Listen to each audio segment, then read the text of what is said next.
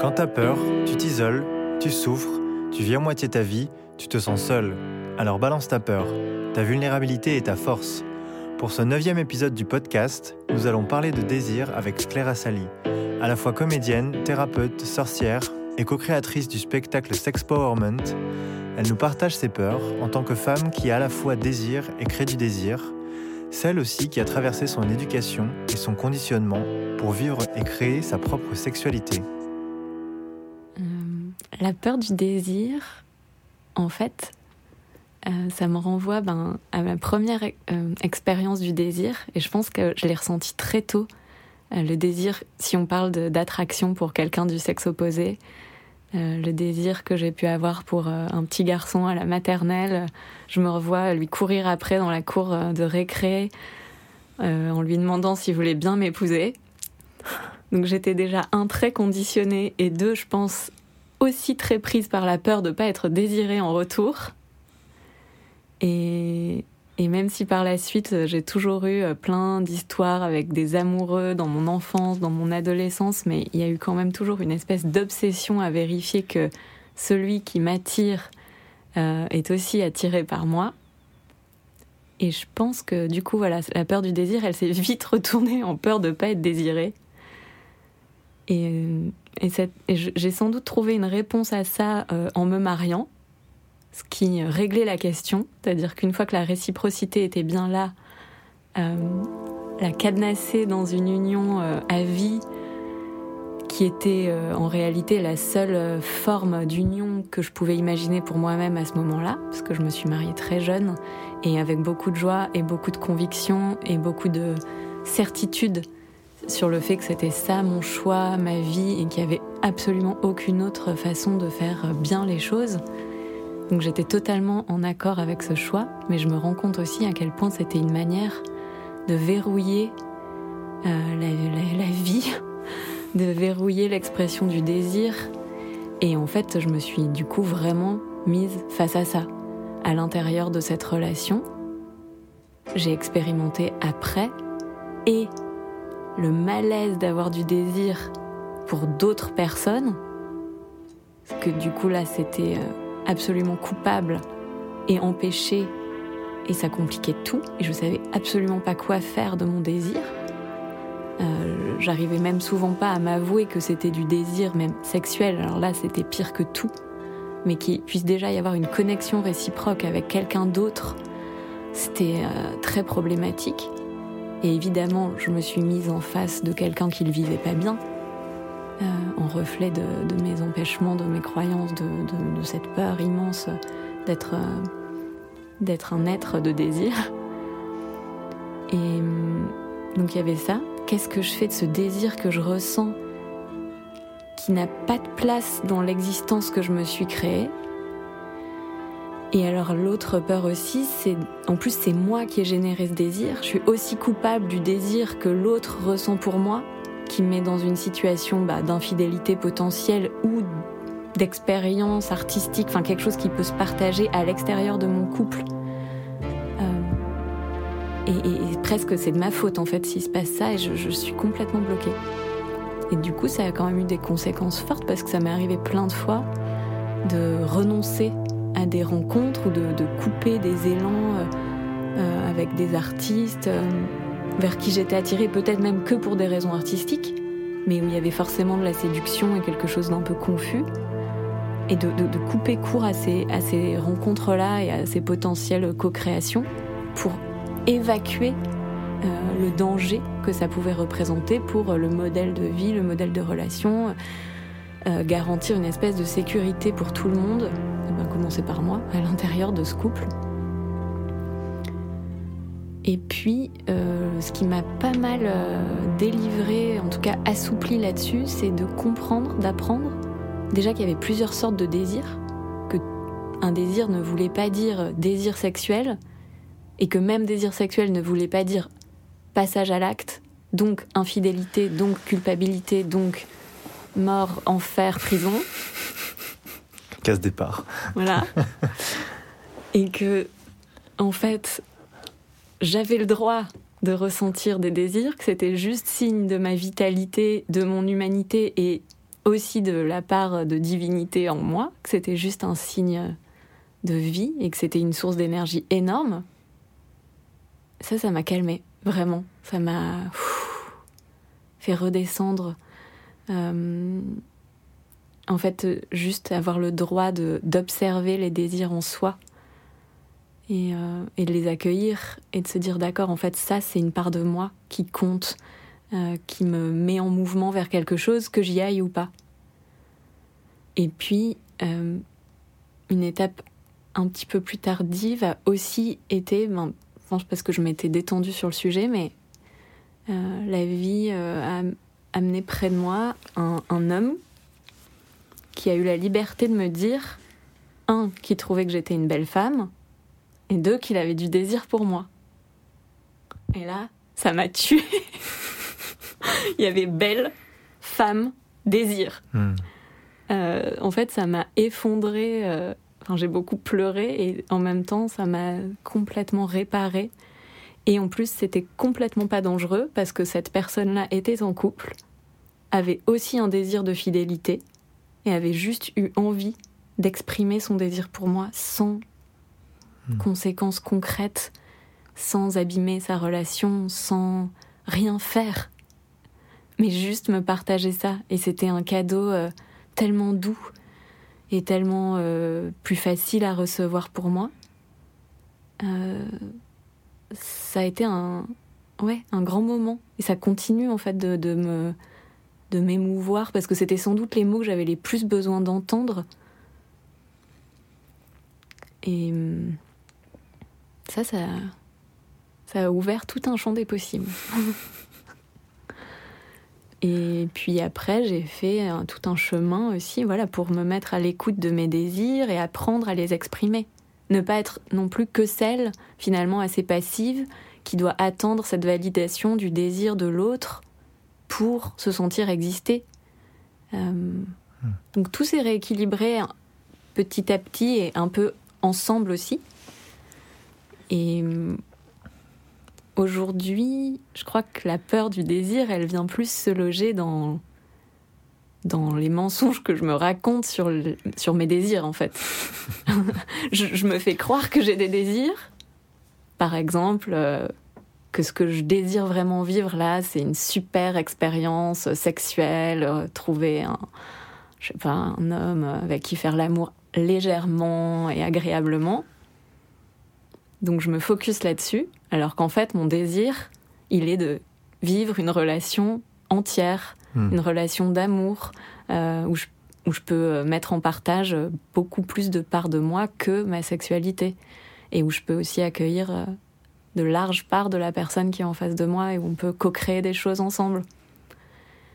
Donc je vois bien que même si j'ai aujourd'hui une liberté à exprimer mon désir, à le mettre en action, euh, que j'ai confiance en mon désir, euh, en fait, la peur euh, de ce que je veux vraiment vivre, elle, elle, est encore là. Enfin, un peu moins parce que là, j'en ai conscience et je suis capable de le dire, mais c'est hmm. quand même pas gagné d'être toujours en accord et hyper au cœur de son désir. Parce que, parce que ça veut dire se remettre en vie, ça veut dire aller vraiment vers ce qui est bon pour soi, et ça veut dire aussi prendre le risque de ressouffrir et de revoir des rêves s'écrouler et de revoir euh, des perspectives s'effondrer. Donc. Euh, hmm. Il, y a, il y a beaucoup de. Il me semble qu'il y a beaucoup de personnes comme ça aussi qui. Euh, vivent ou se font vivre en tout cas des, des relations, on va dire, légères, d'une nuit ou plusieurs, sans attachement, sans engagement. on appellera ça comme on veut, des plans cul ou des amitiés, des sex friends, enfin peu importe. et qui finalement, au bout de quelques temps, soit elles s'attachent et elles se rendent compte que finalement, il y a un besoin beaucoup plus fort qui est bah, un besoin d'amour, un besoin de connexion, un besoin de relation, euh, autre que sexuel, on va dire. Euh, comment ça se fait qu'on peut se tromper sur nos propres désirs, pour toi? Moi, je pense que c'est parce qu'on s'autorise pas à être grand.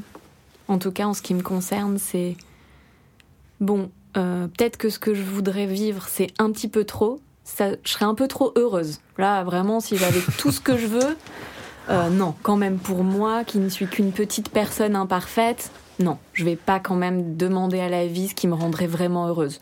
Donc je vais, bon, je suis quand même d'accord pour kiffer un peu. Quand même ça, je le mérite. Un petit peu, oui. mais pas trop. Mais pas trop. Bah non. Hmm. Donc, euh, bah, je vais, d'accord, je vais demander un petit bout de ce que je veux vivre, qui est plus immédiat, qui est plus. Déjà, ça me détendrait, ça me ferait du bien. Et puis, en fait, euh, quand je suis en relation, d'un coup, je me mets euh, essayer de caser tout ce que j'ai pas la place de caser dans cette relation. Ouais. Enfin, en tout cas, en ce qui me concerne, c'est vraiment une histoire de pas s'autoriser à- vivre les choses telles qu'elles sont vraiment bonnes pour moi. Et euh, en dehors d'une relation, euh, on va dire, euh, même si, si t'es pas marié mais que t'es pas dans un couple, quoi, tu Mm. vois, en dehors d'une relation de couple, qu'est-ce qui pourrait être euh, à la racine de justement de la peur d'être désiré ou de créer du désir chez l'autre? Parce que tu me parlais de culpabilité dans la mesure d'un couple Oui. marié traditionnel, on va dire, je, vois à peu près le, le- le schéma, mais admettons, voilà, t'étais là toute seule, est-ce qu'il y a... euh, il y a cette peur d'être désiré aussi? Et est-ce qu'il y a la même culpabilité que quand tu es en couple? Hmm. Non. Non. Non. Aujourd'hui aussi parce que je me suis délivré beaucoup de conditionnements liés à mon éducation religieuse, liés à une vision de ce qu'est le couple, de ce qu'est euh, la confiance entre deux personnes. Mm. Euh, et oui, donc, euh, donc non, ça je le ressens pas, la, le- la culpabilité d'être désiré. Non, aujourd'hui c'est une joie de pouvoir accueillir le désir de quelqu'un. Ouais. Et j'apprends aussi la liberté d'y répondre ou pas, d'y répondre positivement ou pas. Hmm. Parce que du coup, comme jusqu'à présent, ça a été quelque chose d'extraordinaire euh, de recevoir euh, le désir de quelqu'un pour moi, euh, jusqu'à il y a très peu de temps, ben, j'y succombais forcément. Ouais, c'était toujours oui. C'était Ah bah forcément oui. parce que... Parce que peut-être que ça arrivera plus. bah oui, et puis quand même, moi je l'ai pas beaucoup vécu, donc Ouais.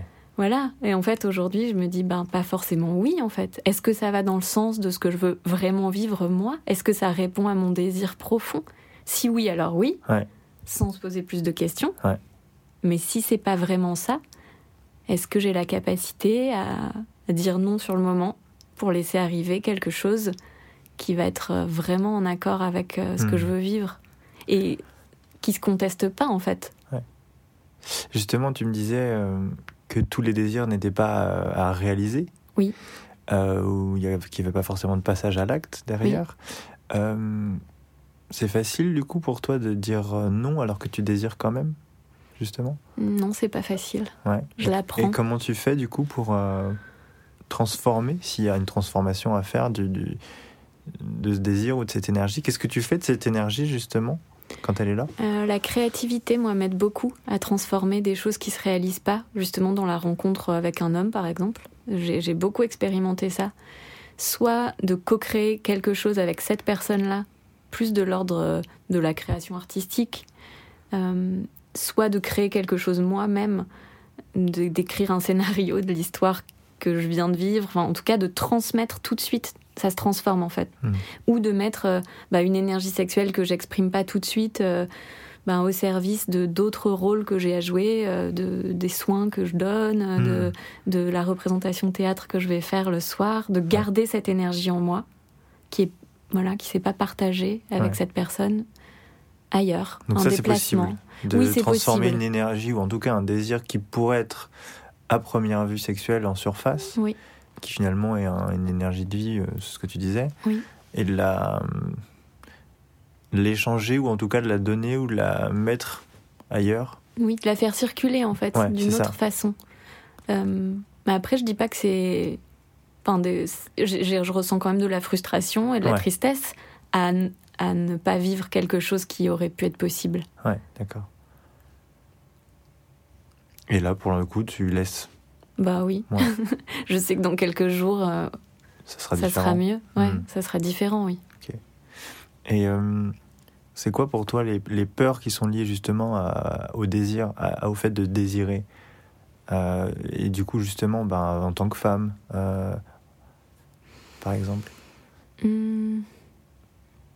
si on parle de désir sexuel, ben la peur, euh, en tout cas, euh, ça peut être de pas être accueilli euh, en face, de se Mhm. prendre un vent. Ouais. Donc ça, c'est la peur de pas être désiré, du coup? Oui, Ouais. en tout cas qu'il n'y ait pas d'écho. Et puis, moi, je ressens pas trop la peur d'être jugée.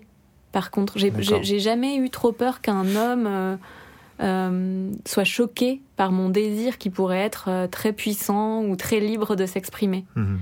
Des fois, j'ai entendu des remarques, mais ça m'a pas trop trop déstabilisée. Ok. Euh, mais après, je pense que par rapport au fait de se connecter à ces désirs tout court, ces désirs de qu'est-ce que j'ai envie de faire dans ma vie là maintenant, euh, comme ça engage, comme le cran d'après, c'est de se demander tiens, qu'est-ce que je pourrais faire de concret pour qu'il se réalise? Bah en fait, ça met face à soi-même. Euh, Est-ce que j'ai le courage de me réaliser? Est-ce que je suis cap de passer à l'action pour que au moins un de ces désirs se réalise? Je sais pas si j'ai envie de me remettre à jouer du piano. Bon, bah une fois que je l'ai dit, c'est bien, j'ai de la joie, j'ai de l'énergie. Et maintenant, est-ce Hmm. que je suis cap de mettre en place ce qu'il faut pour que je me retrouve euh, mes doigts sur un clavier et que euh, peut-être euh, j'ai une source de joie au quotidien euh, chez moi? Enfin, Mhm. Ça rend plus responsable aussi. Et je pense que des fois, c'est mieux de même pas se poser la question. Comme ça, on peut rester une victime un peu malheureuse. ça peut être un peu plus Ouais. facile par moment. Hmm. Euh, tu suis beaucoup euh, Esther Perel euh, euh, à ta manière aussi et elle, dit, elle souvent et puis même nous quand on échange finalement que le désir a besoin de, de cet espace comme le feu a besoin d'air. Euh, comment t'as géré toi le désir euh, après euh, X années de mariage? Bah, moi, je l'ai pas géré du tout. Déjà parce que j'étais dans une relation assez fusionnelle, alors qu'il y a eu besoin d'air et cette conscience, elle est arrivée un peu tardivement, mais il y a de l'air qui s'est remis. Et puis moi, il y a aussi ma maternité, qui est arrivée au milieu et Mhm. qui a explosé la question du désir au sein du couple, enfin, qui l'a même tué en fait. Donc, donc c'est, je sais pas si c'est très représentatif, mais en tout cas, euh, oui, le jour où je suis tombée enceinte, euh, le désir est mort en fait. Hmm. Et ça a été une grande souffrance. Je pense que en fait, en moi, sans doute, euh, de manière très inconsciente, mais c'était pas possible d'être à la fois une femme et une mère. Ouais. Voilà. Ah Euh, oui, la fameuse. la, la fameuse dichotomie héritée entre bah, être, oui, voilà, dans sa dimension sexuelle et, et d'amante euh, et de la femme d'un homme, et être dans sa dimension de pureté, de l'amour innocent, maternel. Ça s'est complètement scindé. hmm. Et du coup, bah, en face de moi, euh, il y avait aussi euh, voilà, une, un choix qui a été fait. Du- et c'est jamais revenu. Enfin, moi, j'ai cru que je, je- je retrouvais du désir. Et en fait, j'avais une volonté que le désir revienne. Mais il est jamais vraiment revenu. Ouais. Hum, Et aujourd'hui, tu ferais, tu ferais comment, toi, euh, dans, un, dans un couple, euh, ou une relation en tout cas, euh, pour trouver cet espace? À Et- part physiquement, je veux dire. Ouais. bah, je pense que c'est quand même assez physique, en fait, au sens de pas forcément vivre ensemble, si on en a la possibilité. hmm. enfin envisager en fait le fait qu'on puisse être très intimement connecté à quelqu'un sans être au quotidien avec lui. Hum, C'est lié au manque, tu crois Dans cet espace de désir, justement? Non, mais c'est préserver un émerveillement en fait du fait d'être ensemble. Hmm. Je pense que Des retrouvailles, quoi. Des retrouvailles, ouais. Je, je le, je le vis. Alors, c'est pas du tout lié au désir, mais euh, du coup, euh, aujourd'hui, euh, je, je vis. Enfin, ma fille euh, vit euh, une semaine chez son père et une semaine chez moi. Donc, Ouais. on passe notre vie à se dire au revoir et à se retrouver. Et en fait, je mesure le cadeau que c'est de vivre avec mon enfant. L'accueillir chez moi le vendredi soir, c'est merveilleux. En fait, il y a- il y, a vraiment une. Ça devient très précieux. Ça devient euh, un plus de vie. Ça devient. euh, voilà. Ah, En tout cas, je l'observe à Hmm. cet endroit-là. Et, je- et elle me manque pas la semaine où elle est pas là. Ouais. J'ai beaucoup de pensées pour elle. J'ai des, des- des gestes d'attention envers elle quand elle est pas là. Ouais. Euh, on peut se parler parfois, ça nous arrive de nous croiser, mais en fait, quelle, euh, quelle conscience ça a mis sur le cadeau que c'est d'avoir cet enfant près de moi pendant une semaine. Ça veut pas dire qu'après c'est tout merveilleux, euh, cuit-cuit, hein, mais Hmm. En tout cas, je... donc j'imagine que ne pas forcément être au quotidien avec son partenaire, même si c'est fabuleux aussi, eh ben, sans doute ça doit aider à garder euh, vivant la, joie de la relation. quoi. Ce que je retiens dans ce que tu viens de me dire, qui est intéressant, parce qu'effectivement, on peut le mettre sur le plan de la relation parentale, euh, mère-fille, mais finalement, ça peut aussi se déplacer dans, le, dans un couple euh, sexué, on va dire. Mm. c'est cette capacité à pouvoir se dire au revoir tout en continuant à garder un lien et du coup pouvoir créer le moment où on se retrouve en fait. Et euh, souvent dans la construction d'un couple, euh, bon, en dehors du besoin de fusion parfois qui est là au début, euh, il y a besoin de savoir que l'autre est toujours là, ou quelque part c'est rassurant, c'est sécurisant. Et c'est peut-être ça aussi qui tue le mm. désir sur le long terme. Et ce que tu me dis, moi, me parle en tout cas, je me dis, ah bah oui, mais en fait, euh, si on arrive à se dire au revoir sans euh, avoir peur, finalement, euh, de pas retrouver ou de pas se retrouver, ça peut aider justement à recréer le mouvement. Parce que finalement, tu me disais, le désir, c'est un mouvement, un élan vers quelque chose ou quelqu'un. je sais pas, voilà, c'est ma bah, réflexion. Je suis tout à fait d'accord avec ce que tu dis. Je pense que euh, à l'endroit de l'amour maternel, il y a quelque chose que je questionne même pas sur la sécurité de ces sentiments d'amour parce que parce que parce que j'ai une connexion absolue avec mon enfant, je le sais, je le sens, je l'ai porté en moi. En fait, je n'ai jamais de doute sur euh, est-ce qu'on va encore s'aimer si on se voit pas. Et, et c'est pas mental du tout. Mais je pense que c'est beaucoup moins facile de connecter ça dans la relation à l'autre euh, sur un plan amoureux, parce qu'en fait, cette relation-là, elle nous renvoie euh, à, l'enfant qu'on a, été, au bébé qu'on a été, et à ces insécurités-là, au manque mm. d'amour, enfin, aux illusions de manque d'amour qu'on a pu vivre dès le départ. Et que du coup, il faut quand même avoir une stabilité, une, assise dans l'amour qu'on a pour soi-même très forte pour être très stable dans l'amour, dans la relation amoureuse, en fait. Mm. Moi, j'en suis pas là ça se construit. Et je me rends compte que c'est plus facile pour moi d'avoir le cœur plein d'amour quand j'ai un homme en face de moi et que j'ai l'occasion d'exprimer, d'en donner, que quand je suis toute seule. Et je vois bien que c'est un chemin. Hmm. Euh, dans ton quotidien, tu contribues euh, tous les jours à, transmettre une forme d'éducation sexuelle euh, à travers des posts, à travers des talks et à travers surtout ton spectacle que tu as co-créé avec Lisa qui s'appelle Sexperiment, issu du livre de Camille Emmanuel. Euh, qu'est-ce que tu as répertorié, toi, comme euh, peur liée au désir, justement, euh, dans ton public ou dans les retours que tu as eus Qu'est-ce qui est le plus flagrant dans, le, dans, le, dans bah, la relation sexuelle dans, Alors, le thème du désir, on l'évoque dans le spectacle, notamment en s'appuyant sur, sur le, un des livres d'Esther Perel. Hmm. Et on sent, en tout cas, enfin, je sens, mais c'est partagé avec Lisa, le bien que ça fait de parler de cette notion d'air dans le feu D'oser dire aussi qu'on n'est pas tout le temps obligé d'avoir du désir hmm. sexuel pour son partenaire, parce qu'en fait, la vie, elle nous sollicite à plein d'endroits. On a tous plein de rôles, plein de responsabilités, plein de charges mentales, euh, qu'on soit homme ou femme, qui viennent polluer cet élan naturel euh, du corps, de l'énergie solaire euh, qui peut se partager. Donc en fait, c'est pas grave.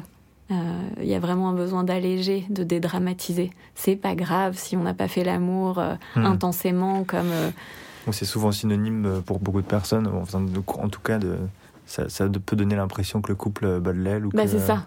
Et il y a ça, oui, il y a des retours qui nous disent ah bah merci d'avoir dit ça parce que du coup on s'est dit que ça va, on n'était pas fichu comme couple, hmm. euh, on était juste humains et entre guillemets normaux. Enfin en hmm. tout cas on n'était pas seuls, voilà, à, faire à être face à une difficulté ou quelque chose qui change. Euh, par rapport au désir, c'est surtout ça. Hein. Et puis après, dans des ateliers aussi qu'on a fait avec Lisa, on a pu entendre des, bah, la difficulté, oui, de bah, cette, cette, quelle vision on a de la fidélité, de l'infidélité et comment on, hmm, doit dealer chacun avec ça. Ouais. Mais du coup, qui est très lié à celle du désir. Hmm. Euh, c'est quoi l'éducation, toi, que tu as reçue par rapport à, à, cette notion de fidélité, d'infidélité, de désir, de sexualité euh, les les images, les grandes images, les grands archétypes que tu as reçus Ben moi, euh, mariage en blanc euh, à l'église, euh, hmm. une, la valeur fidélité est extrêmement forte dans ma famille, euh, même sur le plan de loyauté aux ancêtres, de fidélité ouais, au dans le travail. Euh, euh, donc c'est quelque chose d'extrêmement fort chez moi, cette valeur-là. Du coup, j'ai toujours cru que j'étais fidèle. Mmh. Et en fait, bah pas que. Parce que connecter ma facette infidèle, ça m'a sauvée aussi. Puisque justement, ça m'a ça m'a juste, euh, ça a autorisé mon désir à vivre et à m'emmener au bon endroit. Hmm. Mais je dis pas que c'est bien. Je dis pas que c'est bien d'être infidèle. Je dis pas que c'est la solution et je conseillerais à personne euh, ça. Mais en tout cas. Euh, ça, ça t'a aidé. Ça m'a aidé. Ouais. Il, y a la, il y a la culpabilité aussi qui est très, très liée en dessous l'infidélité. Il y a ce, ce comment il peut y avoir la culpabilité, la honte. Enfin, ce sont des sentiments qui sont quand même très très forts pour euh, quelque chose qui est euh, euh, comment dire? J'ai l'impression que c'est ça qui fait qu'il y a autant de tabous ou de poids sur bah ce thème, alors que en regard je vais faire une espèce d'image bidon, mais en regard de, de, ce qui se passe dans le monde, c'est pas très grave, quoi. bah oui, oui. Je suis pas en train de, de dire qu'il faut le faire, etc. aussi, mais. Mais parce qu'est-ce qui fait que ça, ça, ça, ça, autant renvoie, de fois... bah, Je pense que c'est aussi lié à la notion de trahison, de confiance. Hmm. D'un coup, euh, bah, on, on, dit bien qu'on trompe quelqu'un. Ouais. Alors que potentiellement, on peut tromper, en tout cas, on peut euh, ne pas respecter un engagement qu'on a pris. Mais il y a vraiment cette sensation, bah, c'est toutes ces croyances que c'est que si ben voilà, je l'ai trompé, donc euh, c'est moi qui lui ai fait du mal, donc je suis responsable à 100% de sa douleur et de sa perte et de l'échec de la relation. de... Hmm. Bon, il y a une énorme morale. Euh, enfin, je veux dire, même quand on se marie que à la mairie, on s'engage à la fidélité. C'est pas qu'une valeur religieuse, c'est une valeur laïque. Hmm. Euh, c'est devenu une valeur dans le dans la société pour le maintien de l'ordre, enfin de l'ordre social en fait. Hmm. Je pense qu'on en est pétri. Enfin, il y a sans doute des gens qui en sont beaucoup plus libres, hein. mais en tout cas, euh, puis moi j'ai grandi dans un environnement, voilà, où tout le monde se mariait, euh, plus ou moins jeune, mais c'est ce que disait Esther Perel, c'est que c'est le sujet finalement l'infidélité qui est le plus réprimé et le plus tabou et qui pourtant est le plus euh, vécu, expérimenté, traversé. Mais d'ailleurs, c'est super ce paradoxe, je trouve. Enfin, c'est super dans le sens où c'est incroyable de voir à quel point c'est des deux extrêmes, quoi. Oui, bah, comme tout ce qui est interdit, c'est très tentant aussi. Donc, euh. oui, oui, on en et, est là. et, du coup, ça, ça devient presque l'illusion d'une solution à tout. Euh, tiens, si j'allais chercher ailleurs, autre part, sous une autre forme, ce que je trouve plus là, dans le présent de ce que je vis. Ouais. Ça peut, hein, mais c'est pas non plus euh, une, une issue absolue. Hmm. Et c'est marrant parce que j'ai fait l'expérience d'une relation euh, amoureuse euh, après mon mariage qui a un petit peu duré, enfin une année, et dans lequel je me sentais totalement capable d'accepter euh, bah, la liberté de l'autre. Hmm. Et, on se l'est dit. Et en fait, je n'ai eu aucun désir à l'extérieur de ce, couple-là pendant un an, et l'autre non plus. C'était comme le fait de se donner l'accord, se dire bah voilà, si t'as envie de vivre d'autres choses, en fait, sache que c'est ok pour moi. Je n'ai pas envie qu'on s'enferme dans un truc d'exclusivité. Rien n'a eu lieu. Ouais, donc je sais pas. C'est quoi ton, ton ressenti, ton point de vue justement sur les, ces, ces nouveaux types de couples euh, polyamoureux, tout ça, ou qui gèrent le désir d'une autre façon et du coup l'infidélité et la fidélité d'une autre façon? Hmm. Est-ce qu'ils sont en train de contourner le truc? Est-ce qu'ils ont trouvé quelque chose qui va au-delà de cette euh, fidélité-infidélité ou... Je, enfin... je, saurais pas dire en général parce que je pense quand même que ce qu'on vit euh, dans toute cette sphère en fait de l'intime, est très très très très lié à notre histoire personnelle, à comment on est né, à quelle place on est arrivé dans notre famille, à quel moment de la vie de nos parents, euh, qu'est-ce qu'on est venu réparer dans l'histoire de nos parents, hmm. et, peut-être même euh, d'autres euh, missions un petit peu plus lointaines sur le plan de l'âme ou je ne sais pas, mais des choses qui échappent vraiment à juste des représentations sociétales ou des... Du coup, je me sentirais incapable de donner un avis de société enfin, sur ce qui se passe. C'est, ça me parle parce que j'ai l'impression que parfois on prend certains problèmes de société ou de mœurs euh, uniquement sur un plan, c'est-à-dire sur le plan, pour moi, qui me semble être de la surface, c'est-à-dire euh, il mm'a fait ça, ou je parle même pas que de couple et de fidélité, hein, mais ça peut être des conflits dans le boulot ou autre chose. Euh, et ce que tu es en train de me dire, c'est que euh, parfois ça nous aide d'avoir ce recul et de se dire, mais tiens, mais en fait, est-ce que ça ferait pas sens sur un plan plus large Qu'est-ce qui t'a amené, toi, à, avoir cette conscience-là, en fait, à te dire, ah bah tiens, à un moment donné, mais peut-être qu'il y a autre chose bah, Moi, je suis engagée dans un travail personnel de, connaissance de, moi, d'appréhension de, de, mon histoire et de transformation depuis dix ans maintenant. Donc, mon histoire, je la connais bien. Mais en fait, même en la connaissant bien, ça m'empêche pas d'être encore prise par des, mécanismes. Euh, euh, je me suis rendu compte très récemment que j'allais vers des hommes qui n'étaient pas disponibles. D'accord. Donc je peux voir ça comme. ça va parler à pas mal de personnes. Voilà. Donc et ça et, cette, euh, ce phénomène vient de se répéter dans les six derniers mois, peut-être trois ou quatre fois de suite. Donc là, le réflexe, c'est quoi le problème avec bah, moi? bah, Le réflexe, c'est hmm. tiens, ok, donc Première question, si l'autre n'est pas disponible, euh, est-ce que moi je le suis vraiment? Hmm. Est-ce que moi je suis vraiment disponible? Ah, je crois que oui, mais peut-être pas. D'accord. Pas alors disponible, pas dans le sens d'être en couple ou pas, mais disponible. Ça peut être les deux. Toi, Soit euh, l'autre. Oui, c'est ça. Moi, a priori, je suis célibataire, j'ai envie de vivre un truc et je me une connexion se fait. Mais, mais cette personne est en couple. Ok ou étant n'est plus en couple mais n'est pas disponible en fait et hmm. préoccupé par sa fin de couple et tout ça. Donc euh, moi j'ai l'impression bah moi je suis dispo et j'ai pas de chance. Enfin je tombe sur quelqu'un qui n'est pas dispo. Enfin voilà on pourrait s'arrêter là et se dire bah non, Sauf qu'en fait euh, ben non je suis moi non plus je suis pas totalement disponible euh, parce qu'en fait j'ai peur parce qu'en fait c'est ce que tu disais, c'est peut-être que tu voulais autre chose. C'est ça, en fait, je veux autre chose. Donc, je suis pas disponible à moi-même, puisque j'écoute pas la vraie chose que je veux.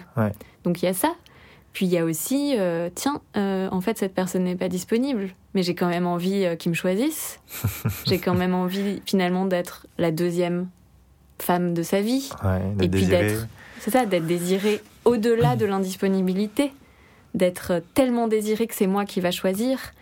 Parce que voilà. Et tout ça, ben, je le sais parce que je hmm. m'écoute et que je me ressens très fort. Donc, je peux pas faire comme si je le sentais pas. Donc, une fois que j'ai vu ça, ben, évidemment que ça, ça me renvoie au début de ma vie. Alors, ça veut pas quand? Laquelle? Euh, Cette vie, ah cette incarnation-là. évidemment. Et comme je connais bien mon histoire, puisque je suis allée la regarder de près, le lien, je le fais. Et puis après, c'est qu'est-ce que je fais de tout ça, quoi? Je, suis consciente de ce qui se passe au présent. Je suis même consciente des échos, des liens que ça peut avoir avec mon passé. Et ben en fait, la réponse, et elle est très liée justement au désir, enfin, elle est dans l'action. Elle est OK. Donc aujourd'hui, je choisis quoi pour moi? Il y a eu ça dans le passé. Disons que je l'ai pas choisi. Hmm. Disons. Partons du principe que c'est ça, la, la base. Aujourd'hui, je me retrouve face à ça mais en fait, il y a une part de moi qui est quand même libre et qui est quand même libre euh, d'aller vers ce qu'elle veut vraiment vivre euh, de mieux. Et, euh, et, et, donc, ok, ok, bah, je, vais, je vais me rendre disponible à, mon désir véritable et je vais y aller. Et du coup, même si demain quelqu'un qui est en couple et avec qui il y a une connexion se présente devant moi, et eh ben, je vais respirer un grand coup hmm. et je vais dire non, c'est pas ça que je veux. Et je suis sûre qu'à ce moment-là, ce que je veux vraiment a plus de chances d'apparaître. Hmm. C'est comme s'il fallait trier tes désirs, quoi. C'est-à-dire qu'il y a un désir sur un premier plan et sur le moment qui serait ah bah oui, j'ai quand même envie de cette personne euh, ou de vivre quelque chose, etc. Mais sur un plan plus profond, ton vrai désir, c'est ça, c'est euh, c'est plutôt la relation et le. Oui, et puis il y a aussi dans ce choix, il y a est-ce que je suis fidèle à mon passé, à mon histoire, à mes souffrances? Est-ce que je reste attachée à ça à ce que je connais de moi, puisqu'en fait, en gros, j'ai jamais vraiment été totalement à ma place dans ces relations-là. Est-ce que je continue d'être fidèle à toute cette partie de vie amoureuse euh, compliquée hmm. Ou est-ce que, enfin, je, choisis de créer euh, une autre version de moi-même sur ce plan-là et, et, et, je sais pas, enfin, et euh, d'ouvrir quelque chose de nouveau, d'inconnu, quoi, que je connais, oui, que, que je n'ai pas encore expérimenté. Hmm. Il y a une phrase que j'adore, qui je pense que je me la répète tous les jours, c'est chaque expérience est l'occasion du libre arbitre. Bah c'est ça. C'est totalement ça. Ouais. Et je peux croire que j'ai de la liberté à aller vers un mec, un homme, genre à la cool, euh, en mode euh, oui, freestyle, léger, Ouais, tout ça. C'est l'été. euh, C'est ça. je vis des choses avec mon corps, je suis libre, mais Ouais. par rapport à mon histoire, à ce que je crée avec ma vie, à ce que je crée pour moi-même et à ce que j'inscris dans, dans mon expérience, dans la matière de cette existence-là, je me libère beaucoup plus en allant euh, vers le meilleur de moi-même. hmm. Ok. Euh, petite dernière question qui est la question habituelle. euh, sur le compte Balance ta peur, évidemment qu'il y a énormément de peurs qui sont liées à la relation, à, l'amour, au fait d'être seul, au fait d'être abandonné, au fait parfois même d'avoir peur des hommes quand il y a eu des abus euh, ou des histoires compliquées avec les hommes.